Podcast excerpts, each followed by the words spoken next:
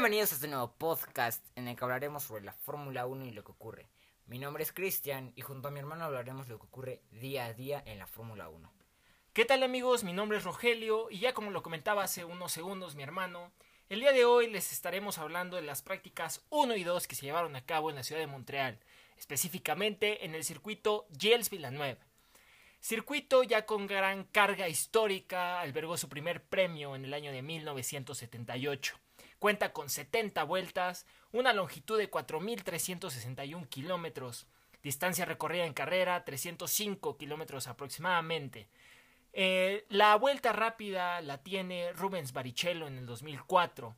Eh, una vuelta que consistió en, en el tiempo de 1 minuto 13 segundos 622 milésimas. Algunos antecedentes históricos de este gran premio, para no aburrirlos con tantas y tantas cosas que a veces salen en la televisión, o que simplemente hay comentarios, muros que hablan sobre historias de estos gran premios, les daremos algunas, eh, algunos antecedentes muy resumidos y muy rápidos para no aburrirlos. Recordemos que en ese circuito está el ya llamado Muro de los Campeones, como le dice su nombre es donde los campeones se han estampado. El día de hoy, Max Verstappen se ha estampado, ya que había una pista horrorosa en la primera práctica. Dime, Rogelio, ¿cómo es que tuviste esta primera práctica? Bueno, Cristian, te diré, vi una pista muy sucia, eh, con algunos errores.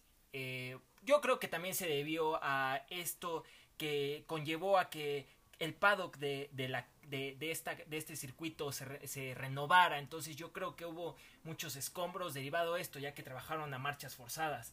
Sin embargo, eh, los pilotos tuvieron muy poca adherencia en el pavimento, hubo muchos roces en, en los muros, para, a mi parecer, eh, hubo muchas dificultades para ellos, tanto para el control del monoplaza, hubo, hubo bastantes.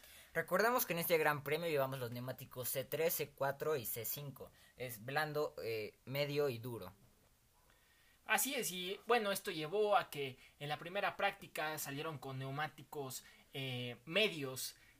No había tanta adherencia en el pavimento, hubo muchos coleos por parte de los monoplazas, la pista extremadamente sucia, de verdad, eso fue lo que a mí me impresionó muchísimo. Una, una pista sucia, sucia, sucia, sucia. Recordemos que en, este, eh, en la primera práctica vimos como una nutria se pasó enfrente de un Williams, lo cual ocurrió el año pasado y que lamentablemente Román Grosjean eh, la atropelló. Así es, Cristian, una tristeza por esa noble nutria. Pero bueno, ya adentrándonos un poco más a lo que sucedió en esta práctica número uno que se llevó a cabo de las alrededor de las 8 de la mañana de aquí de, la Ciudad de México. Bueno, pues como ya lo comentaba, fue una pista muy sucia. Eh, sectores 1, 2, 3, muy buenos para Mercedes. Eh, Hamilton luciéndose, Valtteri Bottas con un buen tiempo. Pero bueno, creo que los Mercedes fueron totalmente superiores en esta primera práctica de, de este gran circuito y vimos como eh, los Ferrari iban extremadamente lentos. No sé si fue un plan o fue que sí iban eh, extremadamente lentos. Vimos que los, eh, los Renault los alcanzaron con un neumático medio cuando los Ferrari iban con un C5. Los Renault iban con un C4 y se veía una diferencia eh, tremenda. Pero por suerte Ferrari revivió en la práctica 2. Bueno, creo que eso que, que comentas, Cristian, creo que se llevó a... Se, fue el, la resistencia, el cómo fue Ferrari en esta práctica 1, me parece que fue un plan. Eh, vi a un Ferrari, como tú dices, eh, menos, eh, menos práctico en la forma en que sa salieron, no fueron prácticos. les faltó para mí mucho, mucho que dar en la primera práctica. Hablemos de McLaren, que también fue excelente en las primeras dos prácticas. Esperemos que mañana se mantenga así y que no pase como en otros grandes premios. Así es, bueno, eh, también comentando un poco Carlos Sainz. Carlos Sainz fue una figura este fin de semana para mí. Eh, primera práctica, la verdad yo la sentí un poco aburrida. Eh, Ferrari salió a probar otro tipo de cosas, a probar algún, a lo mejor otro tipo de programación pero los Mercedes fueron totalmente superiores. Lewis Hamilton haciendo un tiempo de 1.12 aproximadamente, Valtteri Bottas 1.12 y le, le descontaba 100 milésimas, 160 milésimas. Entonces creo que hubo un buen rendimiento por parte de Mercedes, así como de Max Verstappen. Recordamos que en la segunda práctica se cambiaron las cosas, empezó a haber una, una pista más limpia y empezó a haber mucho más acción. Eh, Luis Hamilton chocó contra un muro, igual que Antonio Giovinazzi, pero Antonio Giovinazzi fue en la primera, ¿no? Así es, Antonio Giovinazzi eh, salió de la curva, iba a entrar a la curva 8, precisamente donde Hamilton chocó. Giovinazzi iba saliendo curva 8, curva 9, iba a tomarla. Golpea, bueno, no golpea, sino sale volando un poco de la chicana. Al momento de bajar, no controla el coche, pasa por atrás, da un golpe en la trasera, de, en la trasera derecha y, bueno, simplemente rompe la suspensión. Creo que fue un tema para Giovinazzi, no sé, no estaba concentrado o simplemente Buscando límites. fue buscando exactamente, fue, fue buscando límites. Vimos que todos los equipos llevaron un cambio aerodinámico brutal de Mónaco a Canadá, ya que Canadá es un circuito prácticamente línea recta que, y que en Mónaco es muy diferente a esto. Así es, eh, simplemente los Red Bull en, en, la nariz del monoplaza llevaban una especie de ala precisamente para, yo creo, a, a, a, mi, a mi pensamiento, para tomar aire y además de que traían una especie de lomito en, en, en, la, en la parte enfrente de, de la nariz, en, en, de la nariz del monoplaza. En la segunda práctica, los Red Bull muy lentos, eh, bueno, siendo séptimo y octavo. Séptimo y octavo en la segunda, en la segunda práctica. Pero, ¿qué me dices de, eh, de los sectores? Sector 2, DRS, DRS, la zona 1 y 2 de DRS. ¿Tú cómo viste en la segunda práctica esas zonas? ¿Aprovecharon los equipos? ¿Les faltó? hubo mucho rebufe también. Sí, sí, hubo mucho rebufo y es un circuito eh, complicado si es que no lo sabes trazar bien. Uh, vemos que los, los Ferrari se lucieron en la segunda práctica sacando el 1 y 2. Primero Charles Leclerc, segundo Sebastian Vettel.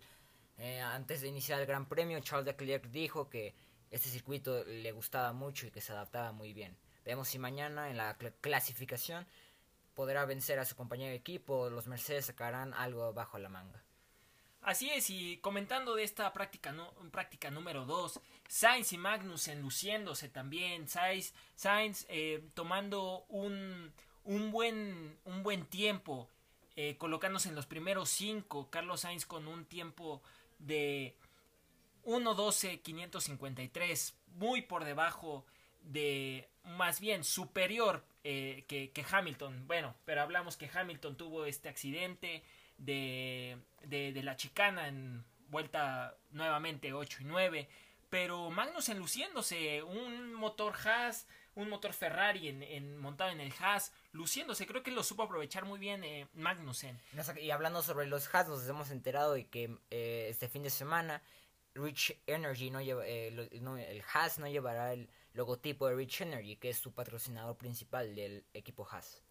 Así es, bueno, y a pesar de, de, todos, de todas estas cuestiones, eh, de todos estos cambios, porque recordemos que también eh, Ferrari quitó a su, eh, a su marca principal, Mission Winnow, y pues puso el logotipo de Escudería Ferrari 90, celebrando los 90 años. Más allá de eso, creo que la práctica número 2 me dio mucho más de qué hablar, hubo choques, hubo varios eh, también hubo incidentes eh, este, entre Stroll y Magnussen, me parece que fue. Eh, Mag, Magnussen no le dejó, más bien Stroll no le dejó espacio a Magnussen, el cual se fue recto y no pudo volverse a incorporar a la pista. No recuerdo muy bien si fue Magnussen o Grosjean ese, de, de ese incidente en esa curva, pero me gustó, me gustó, me gustó ese, ese tipo de acción. Y dime, Rogelio, ¿qué esperas para mañana en la quali y en la práctica 3?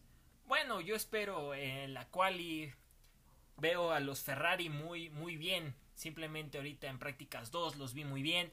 Eh, fueron adelante, un buen tiempo de Charles Leclerc, además, a pesar de todas las críticas que ya existen tanto en la prensa italiana como en las diferentes televisoras, que para mí apuntan mucho en que no van bien, pero creo que en este gran premio es un gran premio para que se reivindiquen, para que vayan hacia adelante. Charles Leclerc tiene todo para para quedar en pole. Pero yo como lo dije hace ya varios tiempo, no creo que sea bueno que se enfoquen solo en una pole. Y recordemos que en este gran premio creo que lo último que se necesita es una, es una pole. Sí, ya que es muy fácil adelantar en este gran premio. Ah, espero que mis previsiones para mañana es uh, viendo a los Mercedes muy fuertes y a los Ferrari muy cerca de ellos. A lo mejor los Ferrari no llegan a tener la pole, pero sí muy cerca de los Mercedes. Este circuito se, la, se le adaptó bien a los monoplazas de Ferrari. Eh, lo que vimos en la práctica 2, porque en la primera práctica 1 no vimos una gran actuación de la escudería Ferrari. Y qué, dime, Cristian, ¿qué opinas de este choque? Hablaron muchas personas del choque de Lewis Hamilton. ¿Tú qué crees que haya sido? Eh, obviamente buscando límites para sacar el mejor tiempo y pues fue un error. Cualquier persona puede cometer un error. Sí, claro. Yo además siento que iba muy inspirado, iba con todo y bueno, pues no le quedó más que buscar ese límite y se encontró con ese, con ese muro. El mexicano Checo Pérez, eh, muy flojo en la práctica número uno, eh, en la práctica número dos se recuperó, eh, quedando en séptimo, muy superior a su compañero de equipo Lance Stroll. me pareció bien lo que hizo Checo, pero creo que tiene más potencial, tiene, tiene para dar más eh, este, este piloto mexicano que, bueno, eh, además de que tiene al niño rico, al niño que su papá es el dueño del equipo, creo que él tiene gran potencial para, para salir de eso y, e ir para adelante. Sí, sí, exacto. También vemos a la escudería Toro Rosso muy floja, que el fin de semana lo vimos el fin de semana pasado, bueno, hace dos semanas en Mónaco, lo vimos muy, muy, muy arriba con los grandes. Eh, no en sus tiempos, pero estaba en los primeros del resto. Igual que la escudería McLaren, que ahorita está en eh, Carlos Sainz en la práctica 2, quedó en cuarto lugar. Así es, Alfa Romeo muy bien en la, en la práctica número 1. No sé qué pasó con, con Kimi en la práctica número 2. Iba muy bien, muy bien. Pero bueno, creo que son los, los, las estrategias de los equipos las que van posicionando a los pilotos a caer y caer eh, en las prácticas número 2 que pues ya sabes son estrategias de carrera eh, simulación de carrera eh, salieron con tanque lleno los pilotos a la mitad de la práctica número 2 fueron más lentos en, ese, en, ese transcurso Valtteri Bottas hizo un buen tiempo eh, pero para mí no, no fue el mejor, o sea, le faltó todavía. Los Ferrari, la verdad, para mi impresión, fueron muy bien en la práctica número 2, no les faltó nada, eh, fueron constantes, tienen, están concentrados, tienen que estar concentrados para dar un buen resultado este domingo. Sí, recordamos que este fin de semana no trajo la mejora que había programado, la, la, la pasó para el Gran Premio de Francia, porque pensaron que este alerón que traen eh, funcionaría bien en este circuito y por lo que vimos en la eh, práctica 2 funciona excelente. Bueno, funciona bien en este circuito. Mañana veremos qué es lo que ocurre en la clasificación y en la práctica 3. Así es, y bueno, cabe también recalcar que Valtteri Bottas en la, en la práctica número 1 sufrió un, una, un fallo en su en su unidad de potencia. Entonces no sabemos si esto repercutirá cuando pongan ya la reprogramación de esos mil caballos que supere más bien los mil caballos de, de, potencia en estos dos monoplazas. No sabemos si les beneficie o si les afecte después de este fallo en esa unidad de potencia. Esperemos que no, esperemos que todo esté bien en Mercedes, así también como que Luis Hamilton salga a dar todo por el todo el día de mañana en la, en la quali. Tocando el motor Mercedes, eh, Hamilton saca una nota, eh, ya por finalizar, eh, saca, una nota diciendo que las mejoras caen en el motor, es, cada mejora se siente en el motor. Obviamente no ha sacado todo el potencial, lo veremos mañana la quali. Y Rogelio, ¿quién crees que se quede con la pole? Bueno, yo apostaría entre un Valtteri Bottas, me atrevería a decir un Valtteri Bottas y un Charles Leclerc. Yo le apuesto todo a Leclerc, espero que, que vaya con todo. Y mi sorpresa sería Sebastián Vettel, que por fin ya se sacuda toda esa energía que tenga negativa o lo que tenga para ya que por fin haga algo con, con Ferrari. Los, los de Maranello ya están preocupados, ya no saben qué hacer para, para que esa escudería pueda ganar. Que es lo que todos queremos, así no seas hincha de Ferrari.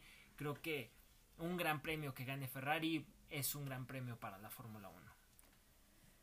Y para seguir todas nuestras noticias, podría seguirnos en Twitter, nos ayudaría mucho dando eh, un follow y compartiendo nuestra cuenta. Tenemos, subimos todos los días noticias sobre qué pasa en el automovilismo de la Fórmula 1 y en todo el mundo del automovilismo. Mi nombre es Cristian y esto es el podcast de Soy F1.